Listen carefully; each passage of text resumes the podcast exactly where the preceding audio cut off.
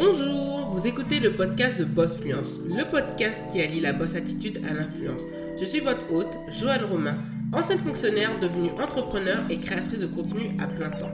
Ici, on parle entrepreneuriat, marketing digital et d'influence, d'argent, d'astuces business et de développement personnel, avec bienveillance, mais surtout dans la bonne humeur. Le podcast est diffusé tous les lundis et il est diffusé sur Apple Podcast, Spotify et sur d'autres plateformes de podcast. Vous retrouverez les ressources du podcast sur thebossfinance.com slash podcast. Bonjour à toutes et à tous et bienvenue sur The Boss Fluence. Aujourd'hui, nous allons répondre à une question d'un point de vue professionnel pour les personnes qui aspirent à se lancer dans l'entrepreneuriat. Est-il préférable de démissionner ou vaut mieux-il travailler à mi-temps pour son entreprise? On va le faire en plusieurs points et on va commencer tout de suite. Tout d'abord, pour moi, la première chose à évaluer, c'est votre environnement professionnel.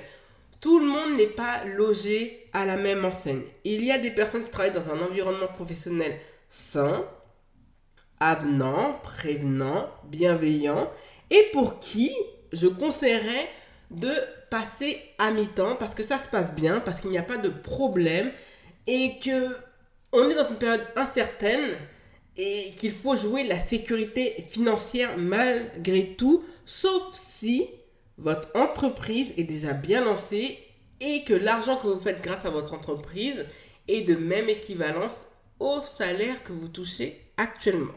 Au contraire de personnes qui sont dans des environnements professionnels toxiques, où vous êtes au bord de la dépression, que vous subissez des brimades, du harcèlement, vous êtes même placardé, je vous conseillerais, et encore, ça dépend des aspects, des paramètres de votre vie personnelle, de démissionner. Je vais prendre mon cas en exemple, puisque j'étais une fonctionnaire euh, titulaire d'un ministère, hein, j'étais dans la fonction publique d'État, j'étais de catégorie C.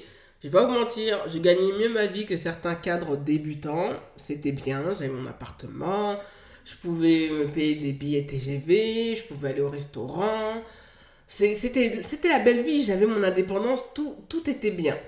Sauf que au niveau personnel, ça commençait à être de plus en plus compliqué parce que j'avais été placardé. Donc, quand vous êtes placardé en fonction publique, on vous donne pratiquement pas de mission à faire. Donc, les journées sont hyper longues. Vous venez très tôt le matin et vous comptez toutes les heures qui défilent jusqu'à ce qu'arrive 16 heures et que vous commencez à faire vos affaires pour partir. Très sincèrement, j'aime avoir de l'argent, mais ma santé psychique, mentale et physique ne valent pas le fait que je les mette à l'hôtel et que je les sacrifie pour une histoire de salaire. Donc comme ça ne se passait pas bien, puisque j'ai été placardé, il y avait du harcèlement et je vais pas vous mentir, on m'a quand même poussé à démissionner alors que j'avais eu mes concours haut la main, je peux m'en vanter, j'ai été première de l'île de France sur 3000 personnes. En région PACA, je suis quand même arrivé 5e, euh, si je ne me trompe pas, oui 5e sur plus de 200 personnes au concours interne. Donc oui, je peux être fier de moi, je suis quelqu'un qu'on peut considérer comme une bête de concours, mais pourtant cela n'a pas été mis en valeur. Donc il faut vraiment comprendre pour les personnes qui ne sont pas au courant, parce que beaucoup de fonctionnaires n'en parlent pas, il y a beaucoup de souffrance dans la fonction publique, il y a du harcèlement, mais comme vous savez qu'on est devant un mastodonte qui est l'État, bah, vous pouvez pratiquement rien faire. Soit vous êtes content, soit vous partez. Et donc moi j'ai pris cette décision de partir. Je suis parti parce que l'environnement était toxique, parce que je ne le supportais plus et que ma santé mentale était en jeu. Mais je reviendrai dans l'autre point suivant, je ne l'ai pas fait sans conséquence. Alors, pour une personne qui est dans un environnement professionnel où ça se passe bien, je vous conseillerais d'en discuter avec votre manager, de voir comment ça se passe et de lui demander, voilà, de lui suggérer l'idée que euh, j'aimerais passer plutôt à un mi-temps, c'est-à-dire 80% du temps, c'est-à-dire quand on est à 80%, on une journée de libre. 70%, si je ne me trompe pas, c'est au moins une journée et demie de libre dans la semaine. Donc, ce qui fait que si on colle avec le week-end, vous avez quand même 3 jours et demi pour vous consacrer à votre entreprise. Moi, c'est quelque chose que j'aurais fait si ça se passait bien dans la fonction publique. Je ne l'ai pas fait, je n'ai pas sollicité cette idée parce que même si j'avais été placardé, ça se passait vraiment tellement mal que même si j'avais demandé à aller sur un autre poste ou un autre établissement, ça ne se passerait pas si bien que ça. Donc des fois, il faut savoir dire stop, prendre des risques, faire des sacrifices et partir. Donc, si ça se passe bien, comme je vous l'ai dit, ne partez pas, négociez un mi-temps. Si ça se passe vraiment mal, démissionnez. On arrive au deuxième point et ça, c'est pas des moindres. Et ça, il faudrait que j'en revienne en vidéo dessus parce qu'on a tellement glamourisé l'entrepreneuriat qu'on ne dit pas certaines coulisses qui sont assez compliquées à vivre. Le deuxième élément, c'est d'évaluer vos finances avant de trancher, avant de prendre une décision. Pourquoi? Parce que lorsque vous quittez votre emploi, à la fonction publique, vous êtes obligé de démissionner. Vous n'avez pas le choix. Et très important, pour les personnes qui comptent créer une entreprise, il faut qu'il soit mentionné dans votre arrêté de démission pour création d'entreprise. Ça, c'est très important. Je l'expliquerai, j'espère, en janvier, pourquoi il faut donner ce point précis. Par contre, si vous êtes une personne qui est salariée, négociez une rupture conventionnelle. C'est vrai que ça coûte de l'argent à l'entreprise, mais au moins ça préserve vos droits au chômage et cela vous permet d'avoir au moins un matelas de sécurité qui puisse durer au moins 24 mois, puisque pour beaucoup d'entreprises, on ne fait pas de chiffre d'affaires dans la première année, voire la deuxième année, et c'est parfois dans la troisième année que le chiffre d'affaires commence à se faire. Donc si on peut avoir deux ans de cotisation, c'est-à-dire d'allocation chômage, pardon, ben, c'est quand même mieux de ne pas démissionner. Parce que quand vous démissionnez, dans le cadre du salariat privé, vous, à part pour quitter, on quitte son entreprise pour suivre son conjoint, on quitte aussi son entreprise parce que, voilà, on va démissionner pour, euh, pour prendre un autre poste ailleurs, là, le chômage peut s'activer. Mais c'est dans des cas très précis et je vous le dirai en détail dans l'article qui est lié à ce podcast. Donc quand je dis qu'il faut évaluer ses finances, il faut voir que si vous avez des crédits quel que soit le type de crédit, immobilier, à la consommation ou des crédits revolving, le pire des crédits, ça on va en parler en 2021 si je veux, je vous déconseillerais quand même de partir. Sauf si, par exemple, vous savez que vous êtes dans une échéance, il vous reste peut-être 6 mois dans tout ce qui est crédit à la consommation ou crédit revolving.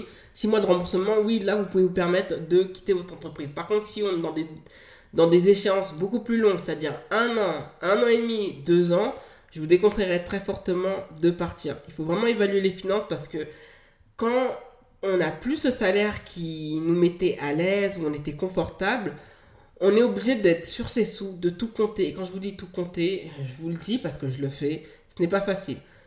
Il faut compter par rapport aux courses. Il faut faire des choix. Et ça, franchement, les choix, il y a deux types de choix. Il y a le choix où on peut tout prendre quand on a de l'argent. Et quand on a ses finances qui sont assez limitées, il faut trancher en prenant tel ou tel article. Moi, par exemple, je vais pas prendre des articles fantaisistes pour manger, c'est-à-dire les bonbons, les gâteaux ou autres, parce que ce sont des, choses qui coûtent cher. Les boissons gazeuses, ça coûte cher, ça fait perdre de l'argent et c'est pas nutritif et que ça ne sert strictement à rien. Donc, on peut pas aussi s'acheter tout le temps des vêtements. Ça aussi, il faut vraiment prendre ça en compte. Même si, heureusement, avec le Covid-19, on n'a plus tant besoin de vêtements, puisqu'on reste euh, à la maison, donc il faut juste des euh, vêtements qui soit assez confortable et chaud.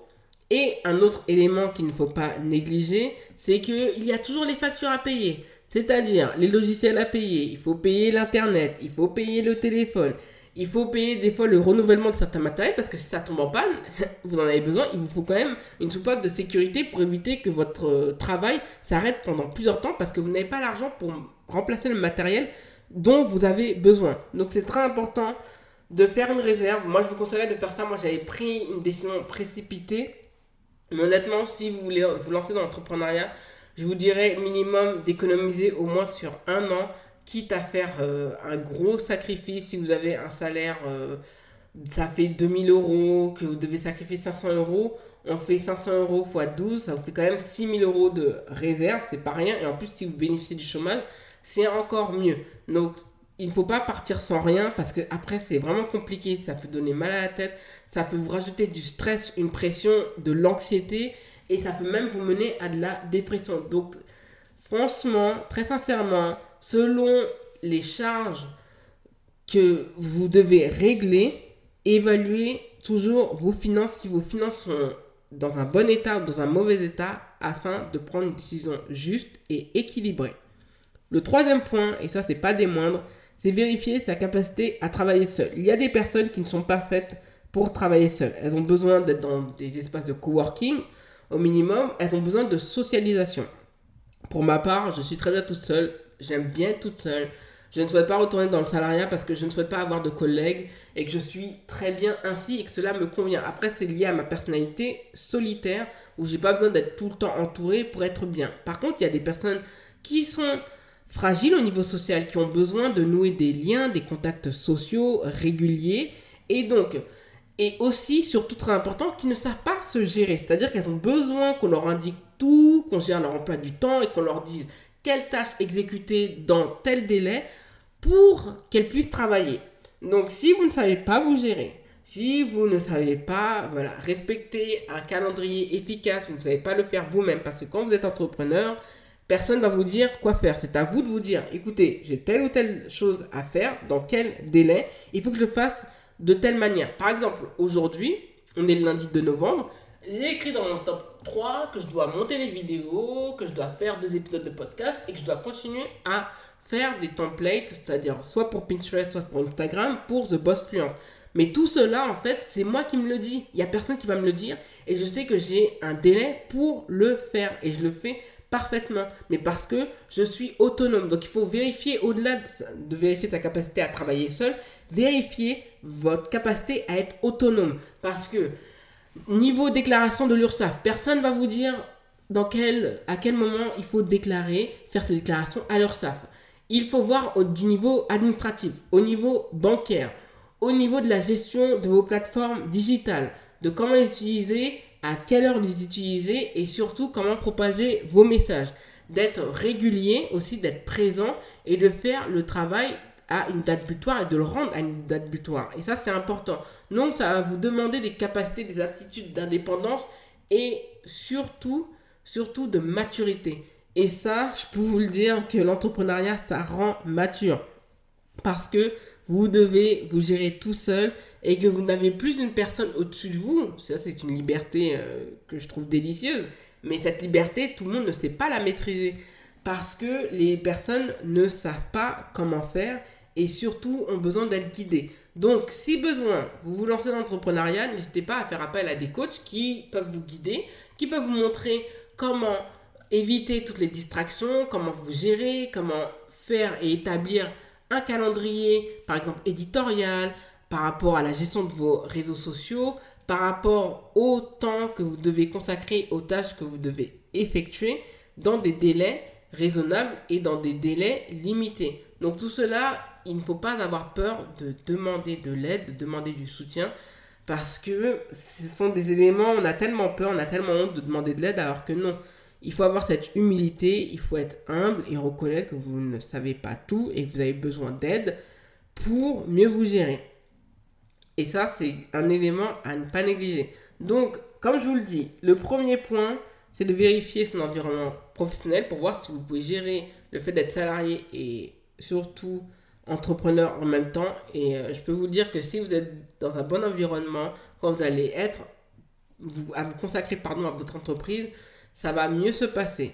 Le deuxième point, c'est d'évaluer les finances. L'argent est le nerf de la guerre. Quand vous n'avez pas d'argent, c'est toujours plus compliqué. Donc vérifiez si vous, vous, pouvez pardon, vous permettre de quitter votre entreprise. En sachant que si vous avez des personnes à votre charge, c'est-à-dire des enfants et un crédit immobilier ou d'autres types de crédits, comme je vous l'ai dit, crédit euh, à la consommation, revolving, etc il faut juger à deux fois si vous pouvez le faire. Parce que je vais pas vous mentir, euh, la CAF va pas tant vous aider que ça. Et en plus, non seulement vous allez vous euh, mettre dans une situation compliquée, mais en plus d'autres personnes vont être impactées par vos choix. Donc il faut toujours réfléchir à deux fois avant de quitter. Après, c'est vrai que si vous avez une personne, vous êtes en couple et que la personne avec qui vous êtes en couple peut vous prendre en charge toute la famille, quitte à réduire un petit peu le train de vie de la famille, Sincèrement, il ne faut pas hésiter, surtout si votre compagne ou votre compagnon est à même de vous soutenir dans des choix assez difficiles et parfois même douloureux. Enfin, de vérifier votre capacité à travailler seul et à vous gérer seul, c'est-à-dire être autonome et être mature. Ces deux éléments sont très importants et peuvent asseoir votre réussite ou votre échec dans l'entrepreneuriat. Vous êtes arrivé à la fin de l'épisode, merci de l'avoir écouté jusqu'au bout. N'hésitez pas à vous abonner au podcast The Boss Fluence sur Apple Podcast et d'y laisser un avis 5 étoiles. Cela aidera le podcast à être mieux référencé si vous le voulez bien. Retrouvez l'actualité du podcast sur Instagram avec l'identifiant bossfluence en un seul mot. N'hésitez pas à partager le podcast autour de vous. Merci et à lundi prochain pour un nouvel épisode de The Boss Fluence.